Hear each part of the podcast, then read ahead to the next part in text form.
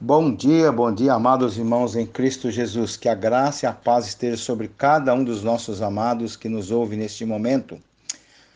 Hoje é dia 12 de janeiro. Melhor dizendo, 11 de janeiro, e nós podemos assim nos alegrar no Senhor. A palavra do Senhor diz lá em Marcos capítulo 4, versículo 21 também lhes disse: Vem porventura a candeia para ser posta debaixo do alqueire ou da cama? Não vem antes para ser colocada no velador?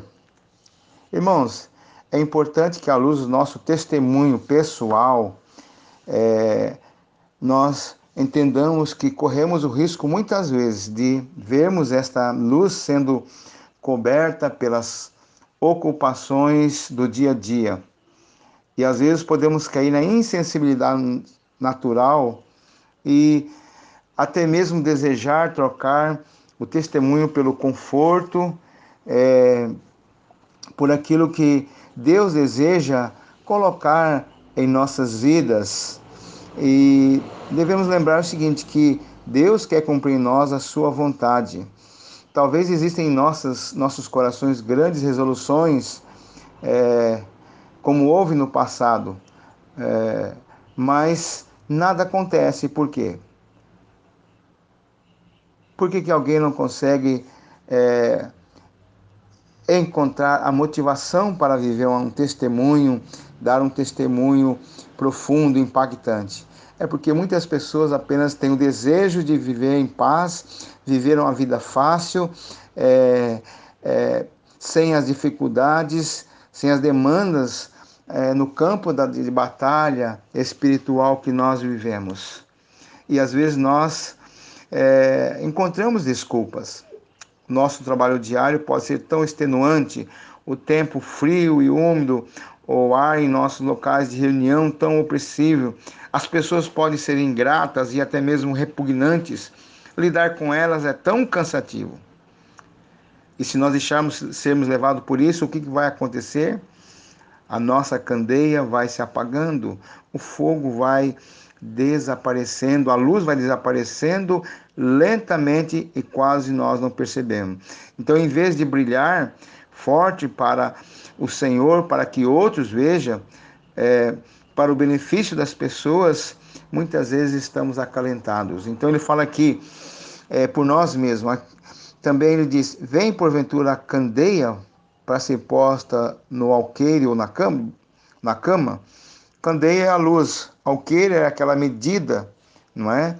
Que se usava para medir é, a, sólidos, não é? E cama nós sabemos, não é?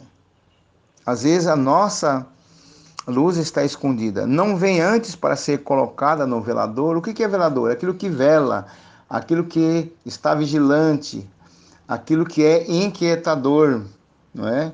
Então o velador era uma haste de madeira, né? Um suporte aonde se colocava a lâmpada para iluminar o ambiente.